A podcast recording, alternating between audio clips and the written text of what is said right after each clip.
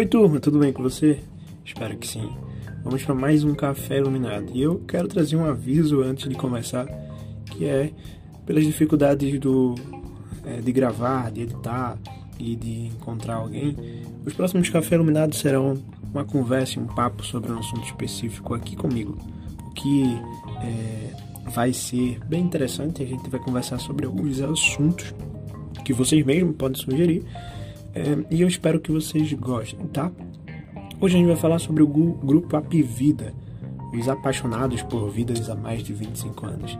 Então, se você quiser saber mais sobre esse assunto, fica comigo até o final.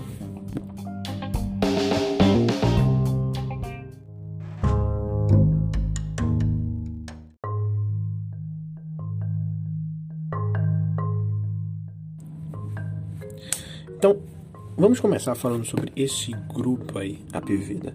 As ações dele, né, é negociado na bolsa e tem a sigla HAPV3. É o Apvida. Ele foi é, feito aí, fez o IPO em uh, 2018, né? O preço da ação tá a 9,92, tendo um aumento ontem, né, sexta-feira de 2%, 2 de alguma coisa. Ela tá na variação aí de 9.55 a 10. 23 em suas margens de preço. Agora, é, vamos entender antes de ver alguns dados da empresa sobre como é a geração de receita, né? Como é que funciona essa empresa? Quem é a empresa da Pivida? É, como é realmente a estrutura antes da gente entender e, e tentar perceber qual é os dados dela. Bem, a empresa ela é a maior né, operadora de planos de saúde do norte e nordeste do Brasil. É, e a terceira empresa nesse, nesse aspecto de plano de saúde de maior escala do Brasil, do país. E aí é, o setor da Apivida é o setor de saúde suplementar. Né? Ela tem cerca de 43 hospitais de pronto atendimento tem agora crescido de 75 para 191, 191 clínicas é, e de 34 para 43 laboratórios. E o maior de tudo é que ela tem 170, 175 centros de diagnósticos por imagem e coleta labo, laboratoriais. Né? possui mais de 6 milhões, na verdade 6,5 milhões de clientes então é uma empresa que tem um, é, uma autoridade né, no setor de saúde, uma empresa grande, é uma empresa que fez o IPO, como eu falei, em 2008 na bolsa, um, 2008 não, opa, 2018 na bolsa e o dia exato foi o dia 20 de abril de 2018. Então, um, o que, que a gente tem sobre essa empresa? Ela é, tem algumas formas de geração de lucro, né? Como é que ela faz para gerar lucro. Então, ela basicamente trabalha em cima da venda de planos de saúde uh, e, e, a ideia é que ela venda os planos de saúde com cobertura de custos de assistência médica. Então, você vai para um, um médico porque está sentindo uma dor no estômago, está sentindo uma tremenda dor de cabeça, uma dor no dente, paga é, aí porque foi e recebeu atendimento. E aí você paga um valor aí, digamos, um, digamos de 150 reais, né? Que é justamente geralmente o que os cobram, o que os médicos cobram pelo tempo ali, que é de 30 minutos, 20 minutos de atendimento que fez, né? Às vezes até mais ou menos. Mas aí você paga 100, 150 reais por isso, quando um, um médico particular ele faz esse tipo de análise e, e dá esse laudo para você para te dar a solução daquele problema de saúde que você está tendo. Então, a ideia aqui é justamente substituir esses é, atendimentos particulares, esses atendimentos que te custam, né, de uma forma geral, um preço maior e fazer um plano para que você paga mensalmente e você tenha acesso a todos esses tipos de médicos, a todos esses tipos de, de atendimento de forma muito mais descontada.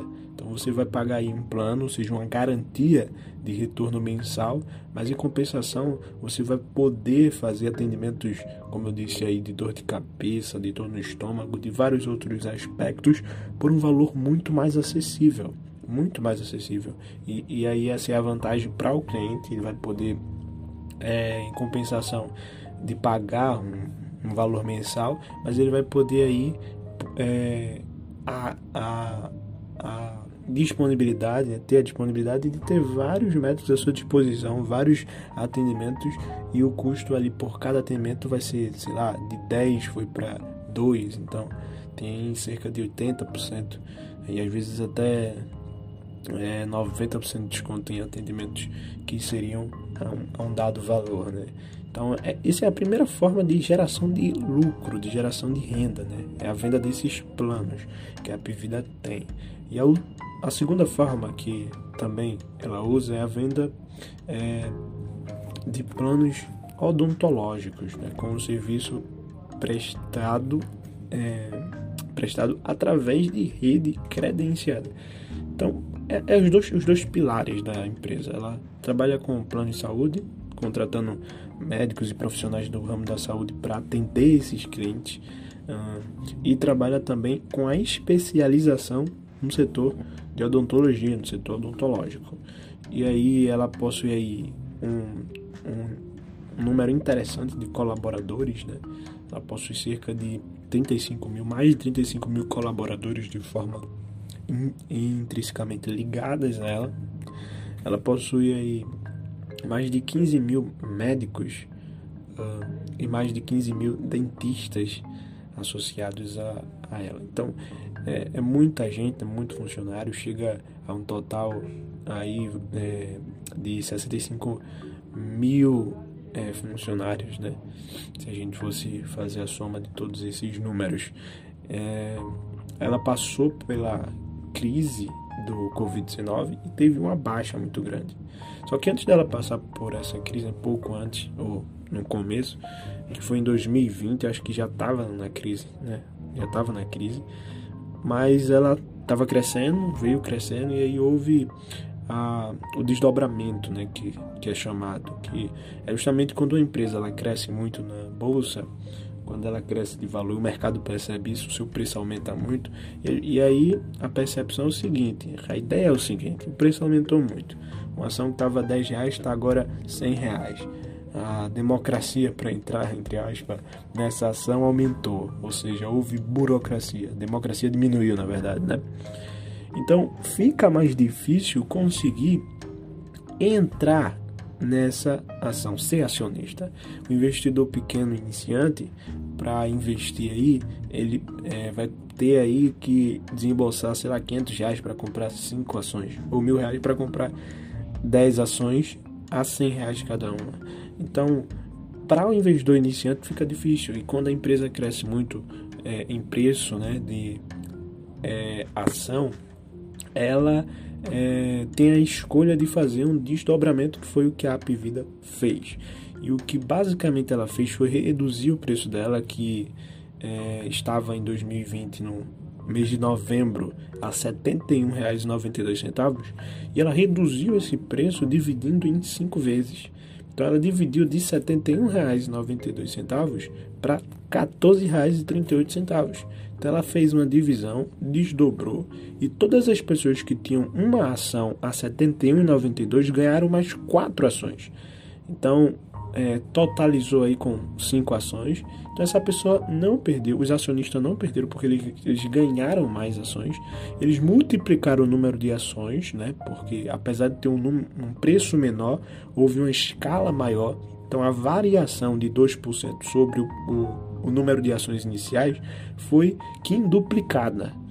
Então ele teria aí um, uma multiplicação maior no rendimento ou no prejuízo né, a longo prazo. É, enquanto isso, as ações tiveram uma acessibilidade maior para qualquer investidor que quisesse se tornar acionista a 14 reais. Veja que em novembro de 2020 ela estava a 14,38. Ontem eu vi lá que ela estava a menos de 10 reais, né? Ela estava a R$ 9,92. Então ela teve um, uma queda, né? E por que se deu essa queda? Foi justamente o cenário do Covid-19. No, no Covid-19, que foi essa crise mundial da Covid, a gente teve algumas dificuldades. E apesar dessas dificuldades, a empresa é, sobreviveu, né? Porque a gente tem, claro, um aspecto negativo do Covid-19, mas tem um aspecto também positivo aí, é, no sentido de, ah, tem uma doença que está se alastrando, então vai ter mais plano de saúde, vai ter mais pessoas. Então, são dois pontos de vista. A gente pode entender que o setor de saúde é, foi prejudicado como todos os outros setores, mas houve também uma oportunidade para o setor de saúde. Né?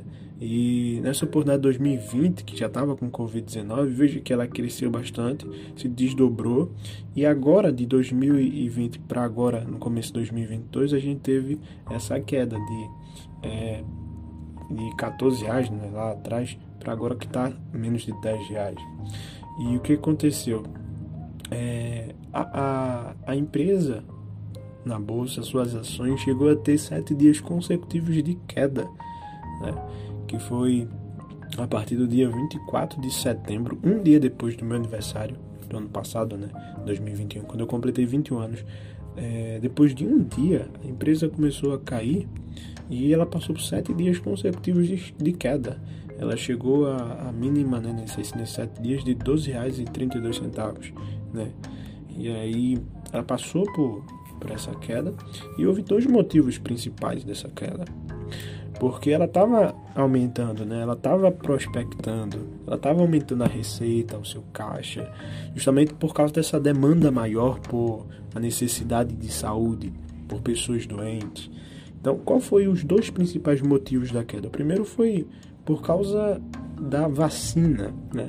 A gente teve aí muitas especulações sobre a vacina e uma das especulações que prejudicou muito a Pivida é, e foi também notícia de jornais e tudo mais, notícia que se divulgou e explorou muito, não só o Brasil como o mundo, é que é, as, os médicos estavam, é, no caso, na, é, alterando, né, a, é, corrompendo aí o tipo de vacina, fazendo é, a injeção de outro tipo de vacina e prejudicando seus clientes. Houve até aí uns fatos em, em, em jornais que trouxeram é, descredibilidade, né? Que trouxeram essa é, é, essa dúvida no quesito de confiabilidade da empresa. Então a empresa teve esses noticiários falados nos sites, nos jornais e tudo mais, e os acionistas viram aquilo e pensaram em sair, né? Tinha crescido, a empresa já estava vindo em um crescimento.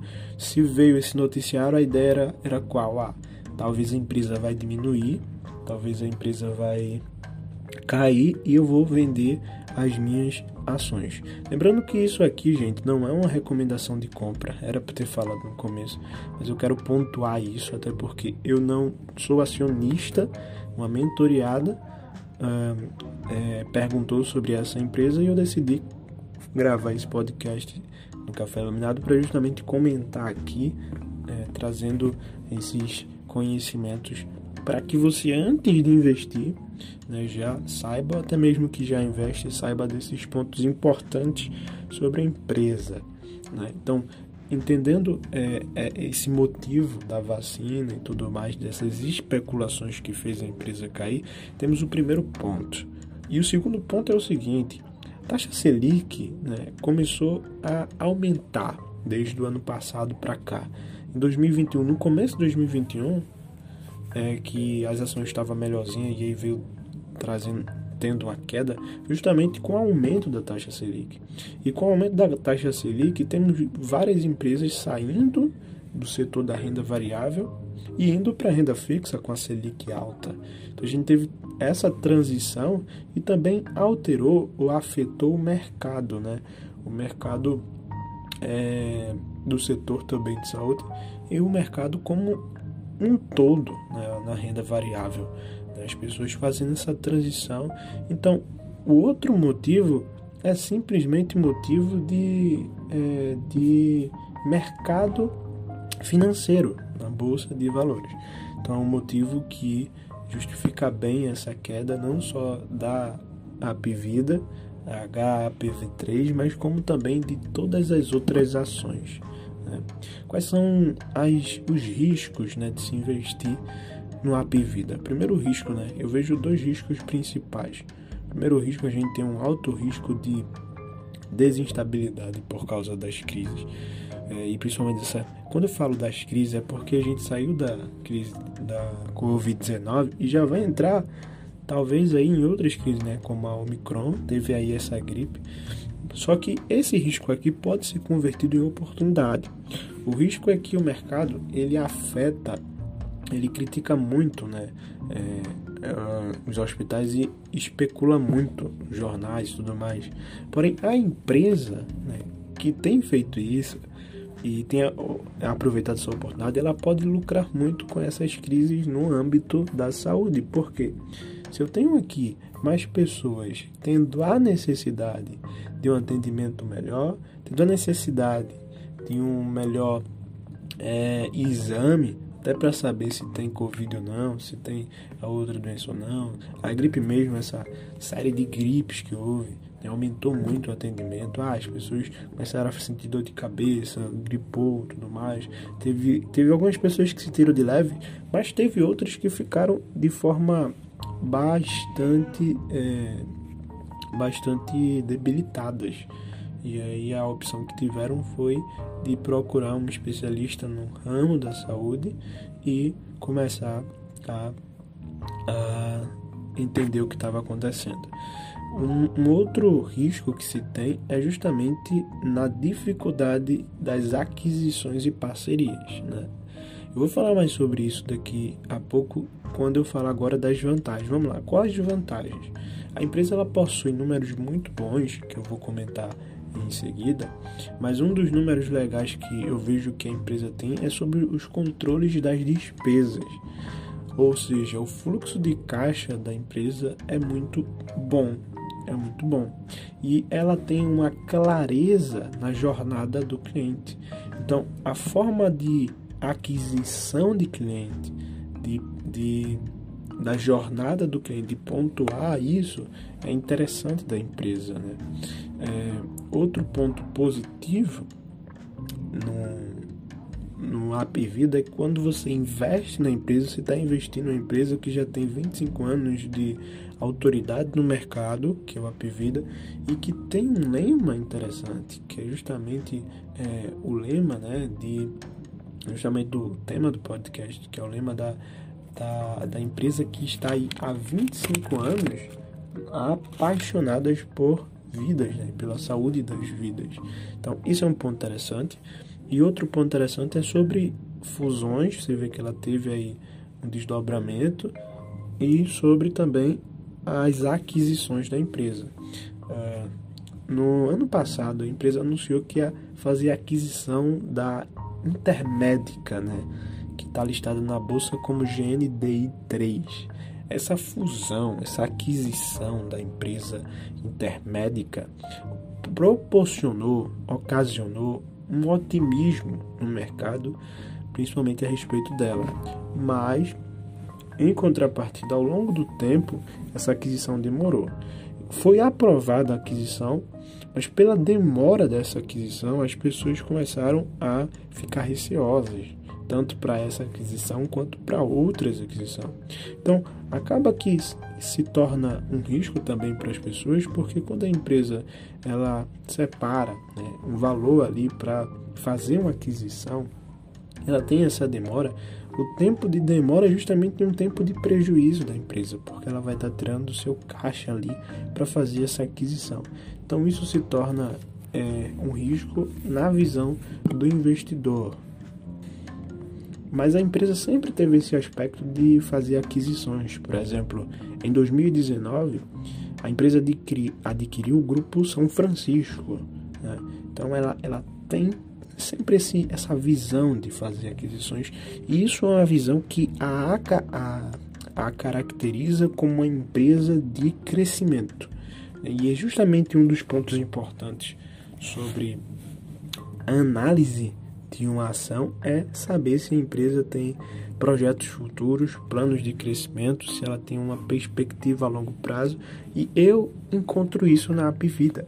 Eu vejo que ela fez a aquisição em 2019 do Grupo São Francisco, fez essa aquisição agora mais recente do Intermédica e tem planejamentos futuros, né? Tem feito uma expansão maior e um, um, uma alavancagem maior aí no seu grupo. A gente tem aí mais de 20 mil acionistas da empresa, né?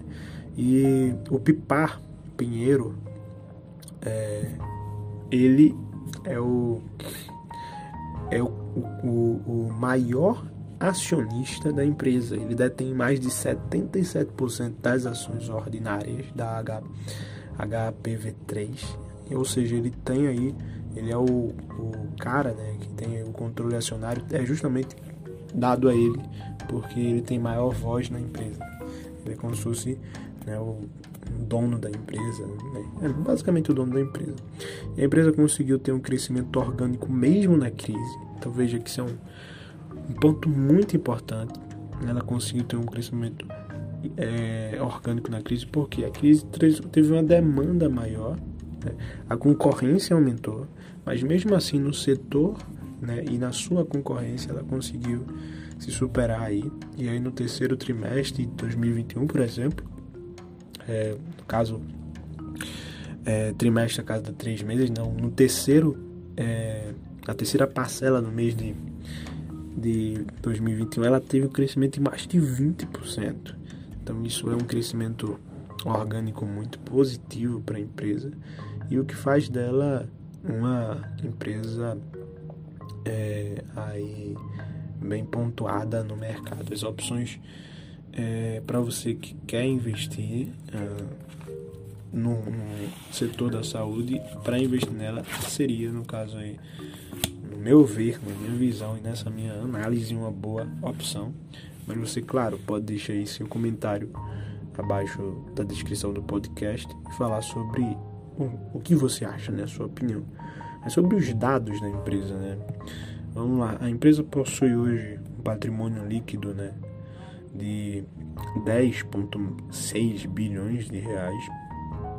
Ela possui uma receita líquida de 9,55 bilhões, um lucro líquido né, de 394,36 milhões. A margem líquida da empresa é de 4,12%. Ela tem um EBITDA aí de é, de 15,5%, né? É 1,39 milhões. E o ativo total da empresa é 17,4 bilhões. Então, uma empresa muito, muito é, forte no mercado. Você tem uma ideia, a empresa ela tem 36,6 bilhões, né? Você tem um ativo total de 17,4. Mas ela tem aí o o valor de mercado de 36,6 bilhões, apesar de ter um patrimônio líquido de 10,61 bilhão. Então o valor de mercado é muito alto. Ela tem 10,62 bilhões de patrimônio líquido, como eu falei, e um valor de três vezes mais no mercado, né? em comparação com patrimônio líquido. Um, já temos 3,59 bilhões de ações dela na bolsa, né? E temos aí um valor de, de firma de 38,13 bilhões de reais. Ah, um dos pontos interessantes a ser analisado, além de todos os outros pontos, é sobre a liquidez corrente da empresa. Eu encontro uma liquidez aqui de 1,14, que é uma liquidez positiva, que é uma liquidez boa. Né? Ah, os pontos importantes também a serem analisados é sobre as dívidas da empresa. Né? Eu sempre falo isso e friso aqui. Então, a dívida bruta dela é de 2,06 bilhões. Veja que, mesmo essa dívida bruta não chega a ser maior né, do que aí é, o, a receita líquida dela, que é de 9,55 bilhão. A dívida líquida da empresa é de 472,41 bilhões. Então, em relação aos seus ativos, aos seus números positivos, a empresa basicamente ela não tem dívida, né? Se tem aí uma despesa Se você pegar as despesas e dividir pelas receitas operacionais, você vai ter um resultado de menos 2,4. Um resultado negativo significa que o valor é, do denominador aí está um valor bem maior. Né? Então a gente tem, no caso aí, receitas operacionais duas vezes maior, quase é, chegando aí a três vezes maior do que as suas despesas. Ou seja, é uma empresa que tem um, um número bom, né? não é uma empresa endividada. Ah, se pegar a dívida líquida sobre o patrimônio líquido, você pega a dívida líquida dela, toda a dívida líquida, e pega o patrimônio líquido dela. No caso, o patrimônio dela é quanto? O patrimônio líquido da empresa está em 10,61 bilhão. A dívida líquida está em 472 milhões. Então é, é, quase meio bilhão né, de dívida líquida. Chegando a 500 milhões, fica meio bilhão. Então você tem aí 20 vezes mais patrimônio líquido. Né? Então é um número positivo é, e muito bom se você fazer essa análise. Então você tem esses pontos aí. A única coisa a se preocupar é sobre o PL da empresa. O PL da empresa está 99, né, ponto 1 aí, ponto 14, alguma coisa assim. E esse PL né, que a gente tem observado, ele no caso é, é, o índice de preço sobre o lucro. E ele é esse preço de 99 é, ele, ele tem subido né ele estava 92.24 ele subiu para 99 é um assim, é um ponto a se analisar porque às vezes o PL engana né por percepção de mercado e tudo mais porém é, é um PL bastante alto né é um PL bastante. Olhando de forma geral, assim, seria um número ah, bem atrativo, mas é, olhando para o valor num, num setor, a gente já tem um pouco mais de cuidado sobre esse PL. Mas em compensação a gente tem um ROI bom, um ROIC bom. A gente tem aí o retorno sobre o PL, né? De mais 3,71%. E o retorno sobre o capital, sobre o capital da empresa, o ROIC, de mais 2,92%. Então, isso são números interessantes né, a ser pontuados.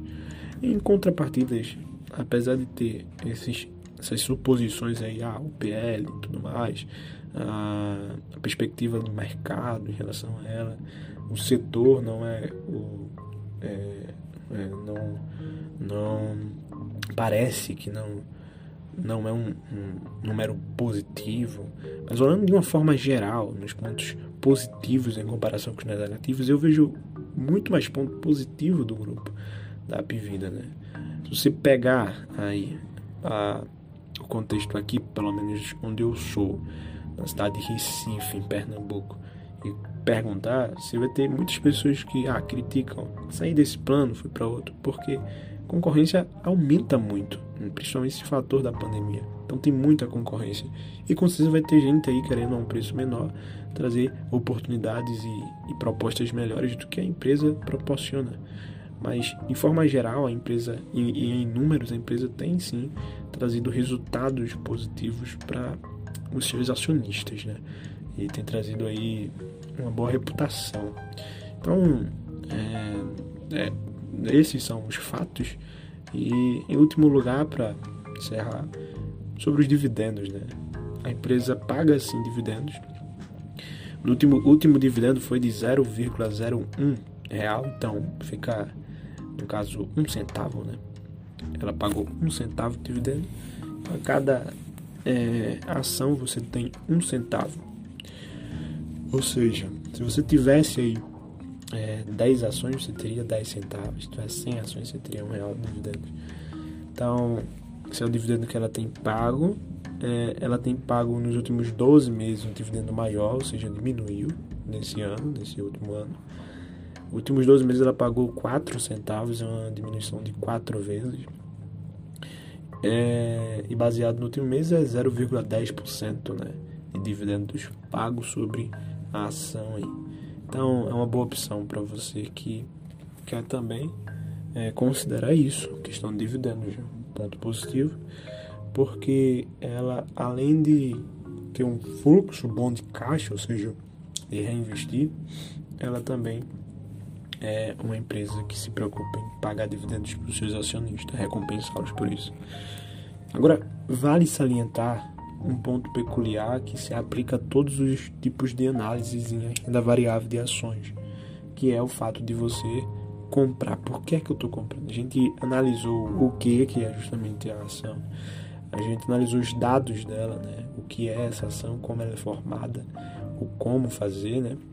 E a gente está analisando agora o porquê. Né? Por que você vai comprar? Então, mesmo com esses informativos positivos aqui e bem atrativos, se você não se sente é, desejoso de se, se tornar um sócio da empresa, então é melhor não entrar, né? Porque se, se você talvez queira somente por causa do lucro, dos números, né, e não, não olha para a vida assim, tem o desejo de ver ela crescer e melhorar, talvez você não tenha um sentimento verdadeiro que é o sentimento de sócio. Não estou dizendo aqui que você não deve comprar por não ter isso, mas talvez você deva se preocupar: será que eu devo comprar mesmo? Ou tem outras empresas com números parecidos que eu tenho uma paixão maior? Né? Levando em consideração que o dinheiro que você tem ali vai trabalhar por você, então ele tem que dar duro por você em um local ou alocado em uma ação que seja justamente uma ação que você tem orgulho de dizer eu sou é, acionista dessa ação, eu invisto nela e eu creio que ela vai crescer é, e aumentar ao longo do tempo. Então, essa pergunta é uma pergunta de análise é, mental, né?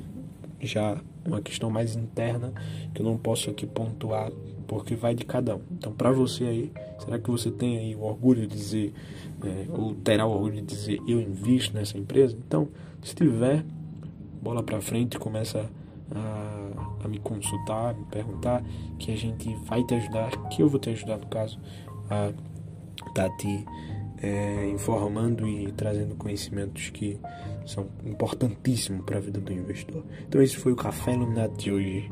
Eu espero vocês no próximo. Até a próxima e tchau.